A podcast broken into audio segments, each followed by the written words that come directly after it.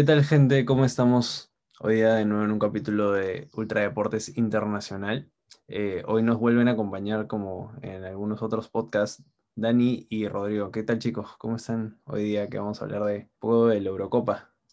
Hola, ¿qué tal? Uh, sí, estas fechas han sido interesantes y vamos a ver qué se nos vienen las siguientes fechas para la Eurocopa. Vienen partidos interesantes grupos muy interesantes como el de Italia, Holanda o Dinamarca y Finlandia. Sí, como dice Dani, vamos a tocar eh, los partidos que ya han habido este fin de semana y eh, con muchas ansias vamos a esperar los partidos que vienen la, semana entrante, ¿no? Con equipos como Francia, Alemania, Portugal, así que va a estar bien interesante. Bueno, tenemos una, una lista de partidos que vamos a estar hablando, un poco mencionando los goles, eh, el desempeño de algunos jugadores, situaciones un poco complicadas que como muchos ya para cuando escuchen este podcast ya sabrán. Y, y nada, pues vamos a empezar con, con el que fue el primer partido de, de, la Eurocopa que se jugó, si no estoy mal, el viernes, creo. Sí, viernes. Entonces, vamos a hablar un poco de Turquía versus Italia dos equipos que para mí a Turquía se le ha hecho mucho la ilusión de un muy buen equipo. Tiene jugadores interesantes, los mencionamos en el anterior podcast con Rodrigo, que destacan en sus clubes de manera personal, que son promesas y algunos ya establecidos, como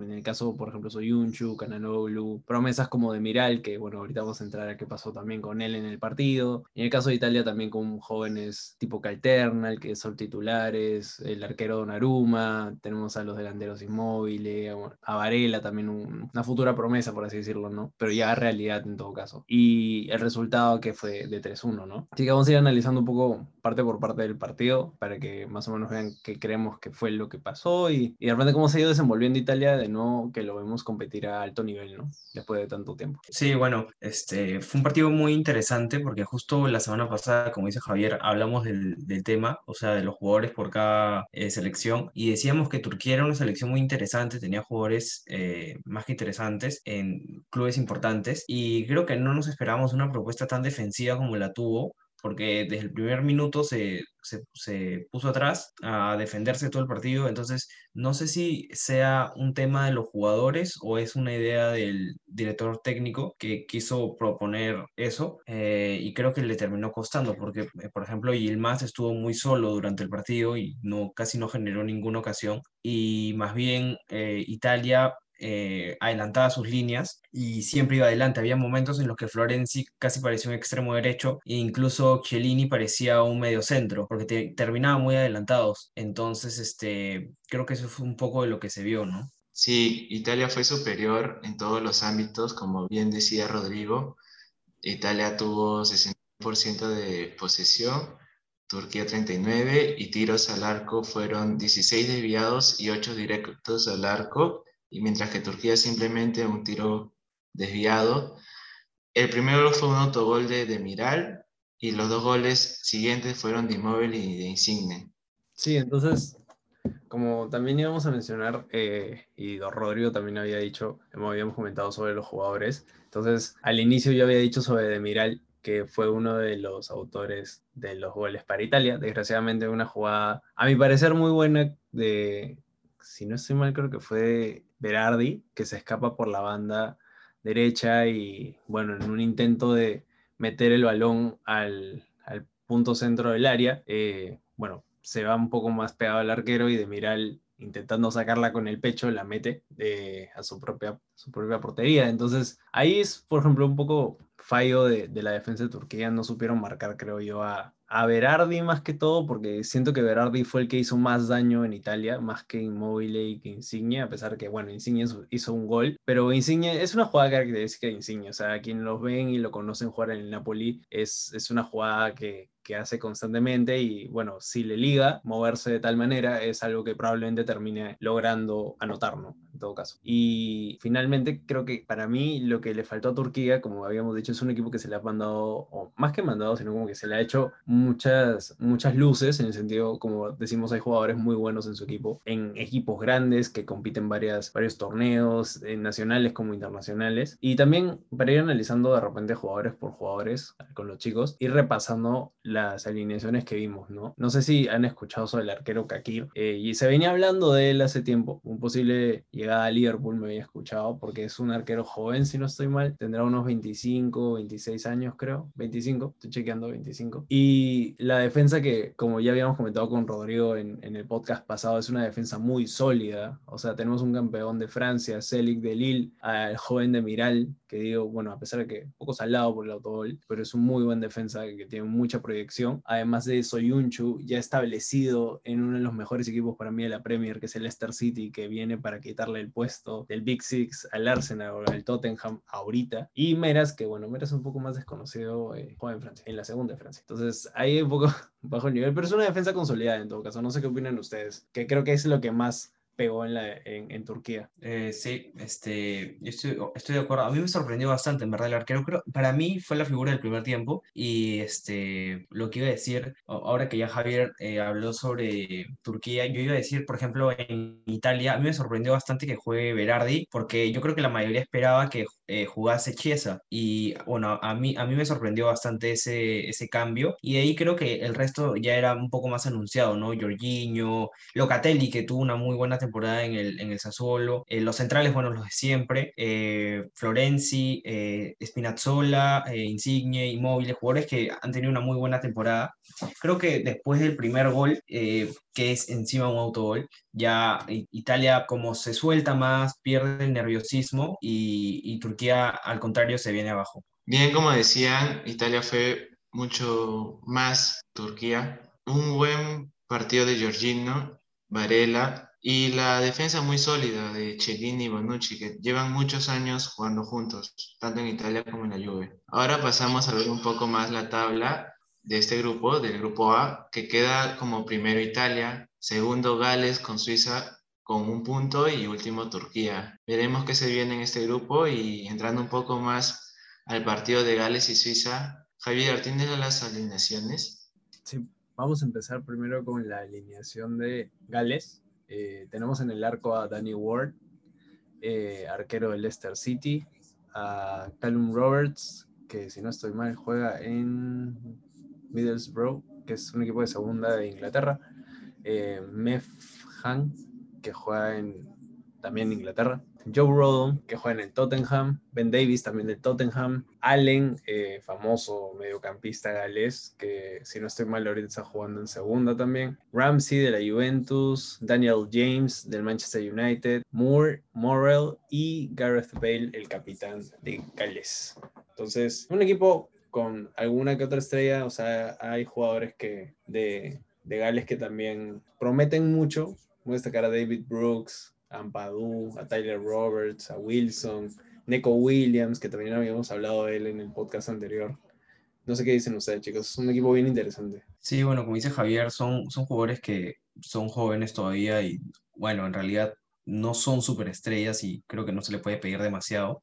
Creo que había más como un foco sobre Bale, como siempre, porque es el jugador estrella. Daniel James, que creo que es el que juega en el equipo más popular después de, de Bale. Bueno, Bale juega en Madrid, ya no, pero Daniel James juega en el United, no es titular, eh, es suplente aún, pero sigue siendo joven. Y este, Allen, como mencionó Javier, me, parece que antes jugaba en la Premier, y yo me acuerdo que él jugaba en el Stoke City, ahora no sé, no sé si sigue ahí en segunda, pero yo lo recuerdo ahí. Y bueno, creo que en Suiza me sorprendió bastante la, la suplencia de, de Zacarías, que es un jugador que siempre suele jugar en, el la Bundes. Eso por ese lado. No sé qué piensa Dani. Sí, fue un partido interesante, quedando 1-1 con goles en el segundo tiempo. Ambos goles fueron en el segundo tiempo, un partido muy reñido. Y pasando un poco a las estadísticas, Suiza fue un poco más con 62% de posesión a un 38% de Gales. Y tiros al arco fueron en total 18 tiros al arco y 9 tiros al arco para Gales fue un partido de fuera de juegos. Por los números podemos ver que Suiza fue un poco más en la hora del ataque. Se pudo ver durante el partido un, mayor dominio del partido de Suiza, con Gales con un juego de contragolpe. Sí, justo ahora que estamos hablando un poco de Suiza eh, y menciona Rodrigo la ausencia en el, en el titularato de Zacaria, la verdad que el mediocampo de Suiza es bien, a mi parecer, está bien equilibrado porque tienes a Freuler, que si no estoy mal es jugador del, del Atalanta. Y Freuler creo que realiza un trabajo más de organizador, más de creativo junto a Shakiri, que también juega de 10. En todo caso, Shaka es ese 6 que también juega como Zakaria. Entonces, creo que ahí podemos notar la ausencia, ¿no? De repente el hecho de no querer poner a dos eh, centrocampistas defensivos en vez de tipo uno, de repente para que Freuler se junte más con Shakiri y Shaka pueda bajar a apoyar a los centrales si es que los laterales han subido, que en el caso de los laterales en esta ocasión fueron en Baú, jugador que ha pasado por muchos equipos, diría, de primer nivel, y, pero su nivel nunca fue el óptimo, nunca se llegó a establecer, creo que regresó a la Bundesliga por eso mismo, y también a, bueno, Ricardo Rodríguez, que es un gran lateral, un histórico en en Alemania, si no estoy mal, que jugó varios años y bueno, de ahí pasó por otros equipos. Eh, y la defensa, bueno, normal, creo que Akanji, Shar y el Bedi funcionan, la verdad. Akanji, muy buen central, si no estoy mal, ahorita está en el PSG. Eh, el Bedi que juega en Alemania y Shar que es del Newcastle. Y bueno, el arquero Jan Sommer. El gol que, me, que llega en el segundo tiempo es de Embolo. Embolo una promesa medio fallida, diría yo, porque todavía no, no ha desarrollado todo su potencial. Ya con 20 cuatro años. Creo que a pesar de que sí es un muy buen jugador, todavía le falta llegar a ese potencial que se creía que tenía hace varios años, ¿no? Y creo que en la banca de suplentes, eh, el único jugador que de, de, repente podría haber metido yo hubiera sido a Sou, eh, de repente a Vargas también, que Vargas juega en el Augsburgo también, eh, en Alemania y que no ha tenido una mala temporada, ¿no? Y en todo caso me, me di, o me, me di, si no estoy mal, que también es otro chico que, que es atacante, si no estoy mal, que son una de las opciones que se manejaba Suiza en este partido, ¿no? Eh, sí, eh, bueno, Akanji, para precisar, está en el, en el Dortmund actualmente y Shar este, en, el, en el Newcastle, ¿no? Entonces yo creo que son dos jugadores que juegan en, en equipos importantes, de ligas importantes, y y si revisas el equipo titular al menos, nombre por nombre, o sea, tiene nombres interesantes, como dice Javier Rodríguez, es un jugador súper experimentado ya hace muchos años. Shakiri, bueno, ya no, ya no está en su mejor momento, pero sigue jugando en el Liverpool. Seferovic es goleador, en Bolo también siempre causa problemas. Entonces creo que uno por uno eh, la selección suiza es una selección que de cuidado, ¿no? Ahora habría que ver cómo se traduce eso en, en la cancha y, y de qué manera ya juegan, ¿no? Eh, bueno, el siguiente partido del que vamos a hablar va a ser uno en el que no pasó eh, precisamente lo mejor. Creo que fue en el, Dinamarca-Finlandia y sucedió este caso de Eriksen, ¿no? Creo que el partido en sí se, fue lo que menos importó al final porque eh, se opacó por, por el ataque que sufrió Christian Eriksen. Sí, fue un poco triste lo de Eriksen, fue algo lamentable ver un poco esas imágenes impactantes pero destacar el accionar de su equipo, que realmente se preocupó por la integridad de Eriksen, que es lo más importante, creo, y esperar los resultados para poder seguir disfrutando de ese jugador. La verdad que, como dicen, no, fue un primer tiempo que yo vi a, Dinamarca muy superior y justo al final del primer tiempo es donde ocurre esta, esta desgracia. La verdad, yo, yo estaba atento al partido, pero lo dejé un rato para, para comer y pucha, llega un video que me enseña mi papá donde veo a Eriksen cayéndose de cara así como sucedió con, con Nuri en su momento en el del Ajax, que bueno, no se tiró, pero se, se, echó y, por suerte, no como en el caso de, de Nuri, eh, había más gente, de, bueno, que podía ayudarlo, ¿no? En el caso de Nuri terminó en coma, creo, y gracias a Dios a Eriksen, no. Eh, para los que no saben o conocen mucho sobre Eriksen, es uno de los mejores jugadores de Dinamarca, por no decir el mejor. Eh, una larga carrera en el Tottenham, de los mejores jugadores que ha tenido el Tottenham, a mi parecer, y ahorita jugador de el Inter. Eh, una pena, la verdad, como menciona Dani, el accionar de su equipo al momento de darle privacidad en el proceso de reanimación, que parece que ya se ha confirmado que le han dado reanimación y todas esas cosas para, al parecer, de repente falleció uno un minuto o algo y lo habrán reanimado, ¿no? En todo caso. Claro, porque si le están haciendo esos, esos trabajos es por, porque de repente ya nos había dejado un rato y, y bueno, lo salvaron, ¿no? Entonces, por suerte, podemos esperar que lo mejor de él pero probablemente, y para todos hay que, hay que pensar que probablemente no lo vamos a ver, a ver jugar, que es lo más probable, porque un jugador de las características de Eriksen y con el físico y todos los exámenes médicos que le hacen, que le ocurra algo así, pone en peligro su carrera y, y en verdad disminuye la importancia de un partido como este que al final, bueno, desconcentró a todo el equipo y terminó en, un, en una derrota, ¿no? Que a mi parecer el partido debe haber sido suspendido. No sé qué, qué opinan, eh, bueno, sí, como dicen, eh, fue una tragedia y, y, creo que este, es una pena, ¿no? Porque por lo que yo tengo entendido y he leído en los lugares, Eriksen ya no va a volver a jugar por lo menos fútbol profesional, no va a poder porque es máxima exigencia, entonces este, yo creo que lo, lo más probable y lo más responsable es que no, no vuelva a jugar, a menos que, no sé, que un doctor o varias opiniones, porque no se trata de que solo un doctor diga que, que puede jugar, sino tienen que ser diversas opiniones que digan que no, no está expuesto a su vida, ¿no? Pero en este caso yo no creo que sea así, porque no, es normal que, que, que, sufras un desmayo o un ataque y, convulsiones, ¿no? Entonces, este, yo creo que por ese lado eh, lo más importante es que él se cuide y, y creo que así va a ser, ¿no? creo que no, no creo, por lo menos, que, que, lo volvamos a ver jugar. Sí, tocando un poco más el tema del partido, realmente Finlandia llegó una vez nomás y supo aprovechar, mientras que Dinamarca tuvo bastantes opciones. Tiene 17 disparos desviados y 6 tiros al arco. Algo triste, ojalá lo volvamos a ver, pero no en el campo, como bien dicen, tal vez como entrenador, quién sabe, pero sí, esperemos una, una pronta recuperación de Eriksen. Bueno, para pasar un poco el siguiente partido igual, si por alguna, si alguien, algún, alguien de Dinamarca por ahí nos escucha, cuídenlo a Eriksen, por favor, que se nos va a ir un gran jugador, la verdad. Eh, vamos a pasar al siguiente partido, que es Bélgica-Rusia. Eh, un partido a uno de los favoritos de ganar la Eurocopa, que lo habíamos dado como campeón en nuestro pronóstico en el anterior podcast. Contra Rusia, que había dado la sorpresa en su mundial, que se bajó a España, llegó hasta cuartos, donde se cruza contra el subcampeón, bueno, futuro subcampeón en ese momento Croacia, y venía con una expectativa alta, ¿no? De, ver qué, qué, podía hacer este equipo comandado por, por el, técnico que, que, también los llevó en Rusia, y un Disúa, ¿no? Que, que sí es, pucha, es, es un tanque, ¿no?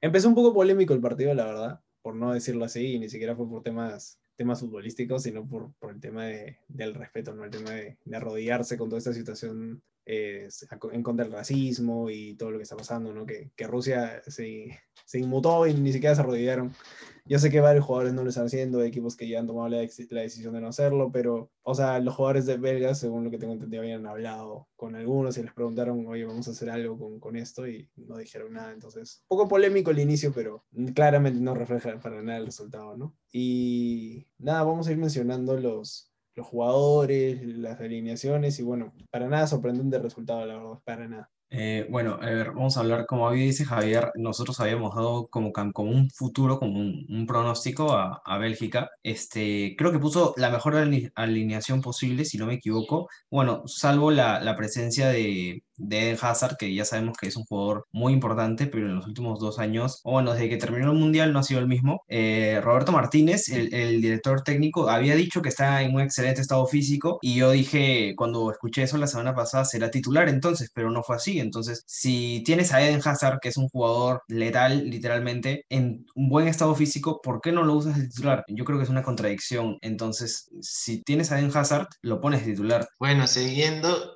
hay que destacar el mensaje que dio Lukaku en el primer gol. Un bonito mensaje para su compañero de equipo. Además, destacar que también fue algo histórico el gol de Müller, que fue la primera vez que un cambio hace un gol en el primer tiempo en toda la Eurocopa. Y el accionar de Lukaku, que fue realmente impresionante con dos goles. Sí, como dice Dani y Rodrigo, mencionar lo que lo que hizo Lukaku. Eh, el primer gol que, bueno, Lukaku es de los delanteros más letales que ahorita tenemos en, Europa. Y la alineación, como dice Rodrigo, creo que es de las mejores, sin contar que teníamos a Hazard ahí.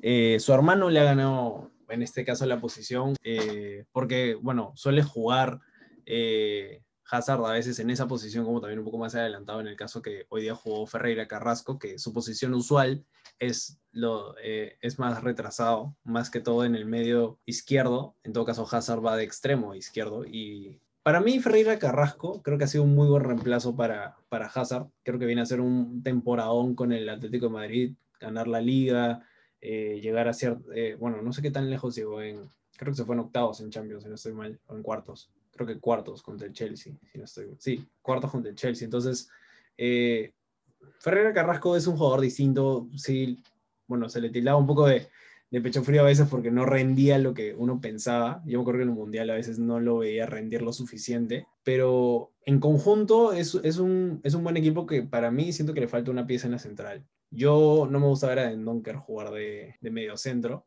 yo prefiero verlo como central porque Boyatá para mí no es un central al nivel que tiene Dendonker, sinceramente. Yo habría puesto de repente a, en todo caso, es que no tienen otros centrales, ese es el problema. De repente a Vermelion para que empiece, ¿no? O no sé, porque el tema de mediocampo no puedes poner ni a Doku ni a Trossard porque son ambos de banda, pero tampoco a Paraet porque Paraet es más avanzado y no es que jueguen con un 10 en teoría, juegan con dos con dos mediocentros que son Tielemans y Donker en este caso, ¿no? Pero la alineación, como, como decía Rodrigo, es la mejor que han podido poner, la que les ha rendido bien, o sea, ha sido un 3 a 0, y empieza creo que una muy buena campaña en la Eurocopa para, para Bélgica.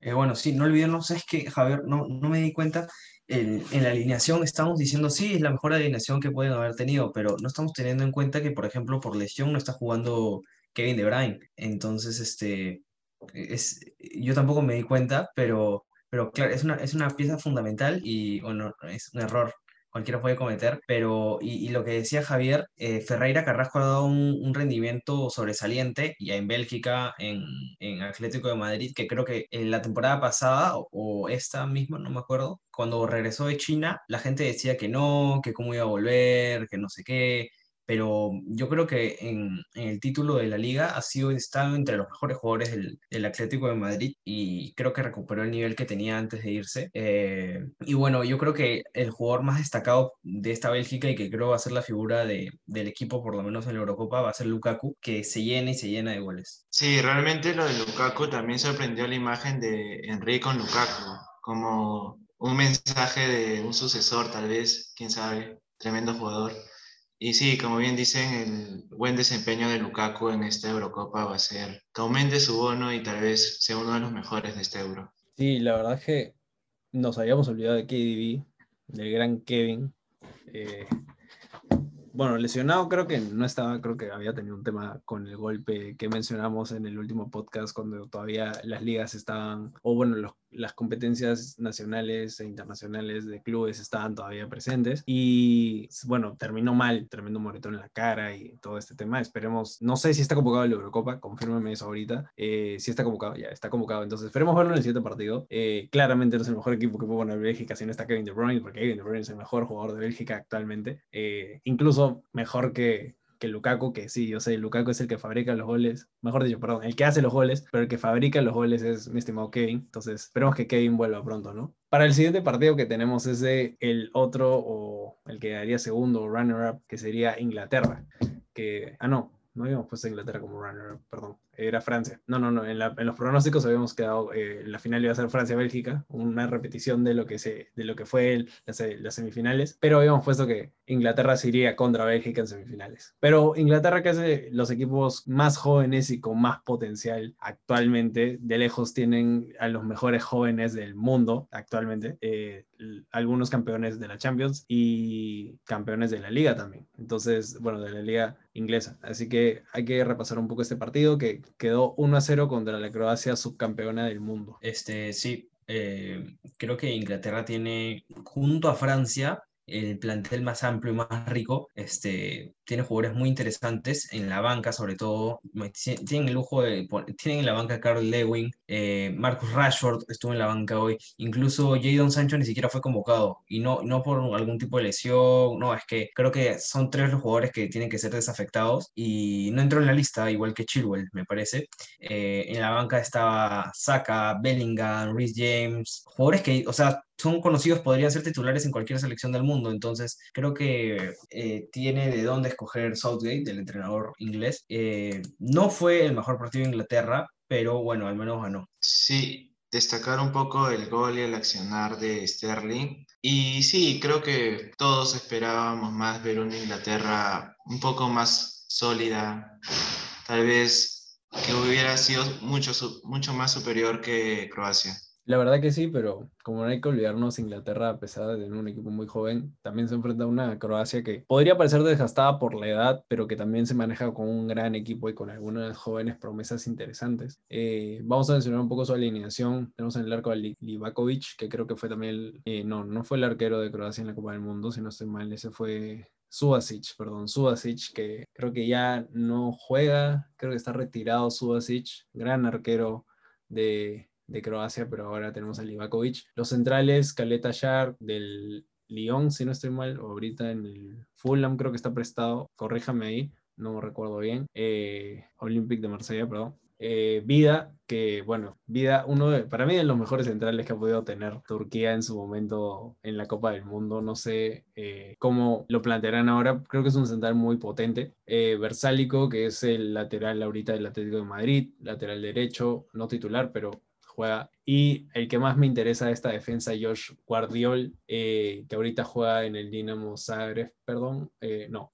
que sí, Dinamo Zagreb, y que va a fichar por el Leipzig la siguiente temporada, o ya fichó por el Leipzig la siguiente temporada y se va a unir a su equipo en, verano, eh, después de la Eurocopa. Eh, de ahí el mediocampo conocido, capitán Luka Modric, Brozovic del Inter y Kovacic, último campeón de la Champions League con el Chelsea, Kramaric, delantero que si no estoy mal juega en la Bundesliga, Revic del Milan, subcampeón de Italia, y Perisic también eh, en el Inter, campeón de esta temporada. Y por otro lado, al joven equipo inglés, donde joven tampoco tanto para algunos jugadores que ya están un poco mayores. En este caso la defensa es bien mayor. Pickford ya tiene unos 27, si no estoy mal. Walker con harta experiencia. John Stones también, mediados de sus 20. Tyron Mings también a mediados de sus 20. Y Kieran Trippier, el lateral derecho eh, titular contra el lateral derecho suplente en este partido del Atlético de Madrid, campeón de la liga. Eh, parece que se va al Manchester United, según lo que veo en pantalla. Y Calvin Phillips, que me sorprende que haya sido titular. Calvin Phillips, que es un jugador de 25 años, que sorprendió con el Leeds, que creció mucho gracias al Tata Martino, esos jugadores que han explotado gracias al Tata. Eh, Declan Rice, para mí, el futuro Henderson de este equipo, pero más todoterreno aún. Mason Mount, la gran promesa inglesa, junto a Phil Foden, eh, finalistas ambos de Champions, campeón Mason Mount con el Chelsea. Harry Kane, delantero del Tottenham, que una bestia. Y Raheem Sterling, el autor del gol y el único tanto de este partido. Sí, bueno, como ahora que nos ha dicho todas las ambas alineaciones de, los equipos, creo que no hay mucho más que agregar. Eh, ya sabemos lo que nos puede dar eh, cada equipo. El, en el inglés, como decimos, es un equipo muy joven. Todos tienen, me parece que ninguno, excepto Kai Walker, si es que no me equivoco. Bueno, Kai Walker tiene 31 años. El resto, me parece que ninguno llega a los 28 años. Si no me equivoco, tal vez Pickford pero Kane tiene 27, Sterling tiene 26, Foden es muy joven, recién está apareciendo, Mount también, Declan Rice. Eh, es un equipo que, que aún puede, dar, puede jugar eh, esta copa, el mundial, otra Eurocopa e incluso otro mundial. Y creo que va a, estar, va a centrarse sobre la misma base. Son jugadores muy interesantes y que juegan, eh, el 90% de la plantilla juega en equipos de, de talla mundial. e incluso los suplentes, como lo comenté en el primer momento.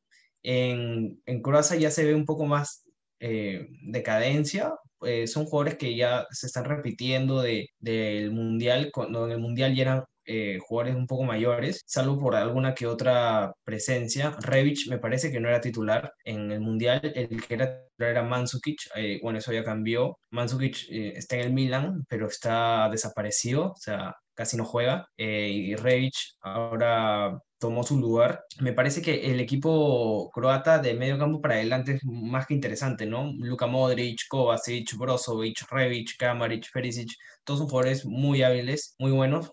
Eh, lamentablemente yo sentí hoy que Croacia, en Croacia eh, Modric estaba muy solo, cada vez que tenía la pelota buscaba una falta, eh, como que no, no se asociaban, pero bueno, esa es mi sensación. Bien, podemos ver por los números que fue un partido reñido, ya que Inglaterra fue superior solo por 52% de posesión a un 48% y tiros al arco fue para Inglaterra 8 y para Croacia 7. Bueno, entonces, ahora que ya podemos terminar de hablar de esta Inglaterra-Croacia, vamos a pasar creo que al partido con más goles en todas las fechas, bueno, en estos días de Eurocopa, que ha sido el Países Bajos contra Ucrania o Holanda contra Ucrania, como lo conocemos la mayoría de nosotros. Eh, vamos a repasar un poco las alineaciones de ese partido. Eh, tenemos por Holanda a la vuelta de la leyenda, porque leyenda es, o sea, este jugador ha pasado por grandes equipos, del arquero Martin Stekelenburg, titular con Holanda. Poco inesperado, 38 años de edad, sido titular en una Eurocopa. Poco interesante, pero bueno, de ahí eh, la defensa de Brig, campeón con el Inter, titular también de eh, Blind, también jugador del Ajax, campeón de la liga holandesa. Y el que me ha sorprendido es Timber, eh, Timber, jugador del Ajax de 19 años, que ha sido titular antes que, ¿dónde está este otro central? Que Nathan Ake, jugador del Manchester City. Una sorpresa para mí, yo no, no, comprendo un poco la situación.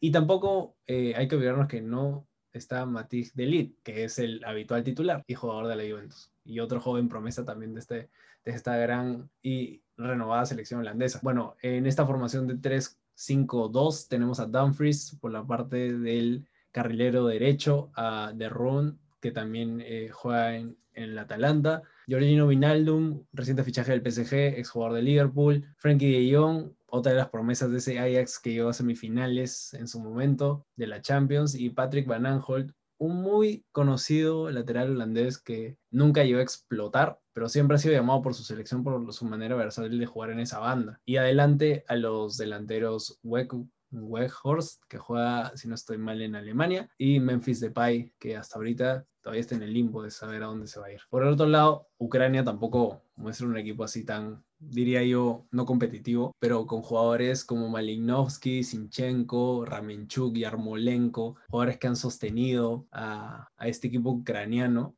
eh, y que viene también de, sus equipos, de sus, de sus ligas, a hacer cierta, ciertas buenas campañas de manera internacional al menos llegando a ciertos, de repente, octavos, cuartos que hemos visto algunos equipos ucranianos llegar y que están sorprendiendo, pero que están creciendo como, como equipo y han podido darle un gran partido a esta Holanda, eh, que ha quedado 3 a 2, con goles de Winaldum, Weghorst, Dumfries y por el lado de Ucrania, Yarmolenko y Ramenchuk. Eh, sí, a mí, ¿sabes qué? A mí, no sé si a, todos les pasa lo mismo, pero a mí me da muchos recuerdos este Kellenburg del Mundial 2010 sobre todo, creo que a, todos nosotros, los, esta generación, este, lo recordamos por, por esa copa. Eh, y a mí también me sorprende lo de eh, el central Timber, es algo muy, no, no tan común. Eh, y bueno, el resto me, parece un muy buen equipo de, de Holanda. en todas sus líneas, Frankie de Jong, Wijnaldum, De Roon, Van Dumfries, todos son jugadores muy buenos. Eh, yo esperaba eh, ciertamente un, resultado más abultado.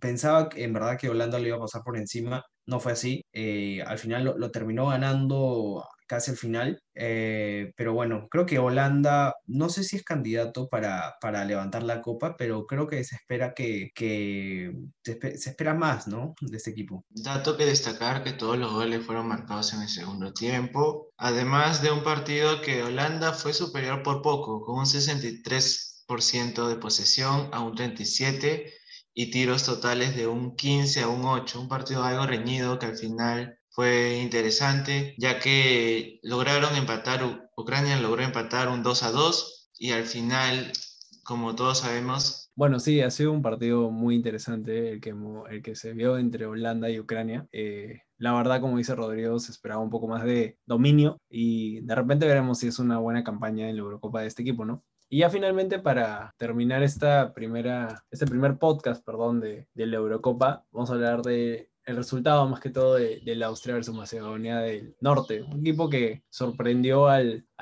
clasificar a esta Eurocopa. Eh, con un equipo interesante, algunos jugadores que, bueno, de, los de nuestra generación conocemos, eh, como Pandev, gran delantero, legendario delantero. Y por el otro lado, bueno, el capitán de, este equipo que me sorprendió que haya jugado de central, eh, David Álava, ¿no? Un nuevo fichaje del Real Madrid. Un resultado de 3-1 con goles de Leiner, de Gregorich y de Arnautovic, gran delantero también de Austria, que ha pasado por varios equipos en, Europa, en especial por el West Ham en Inglaterra, donde ha hecho muy buenas campañas. Y bueno, eh, creo que con esto vamos a estar cerrando este podcast de la Eurocopa. Eh, vamos a ir hablando de repente en, nuestras redes, eh, dando los resultados, eh, dándoles el update de, los jugadores, la situación de Eriksen, acuérdense que va a estar presente con nosotros y, que vamos a tratar de, de, informarles todo lo que se pueda contarle que hasta que sepamos si es que está bien y que de repente veremos o no si juega en algún futuro muy cercano o muy lejano.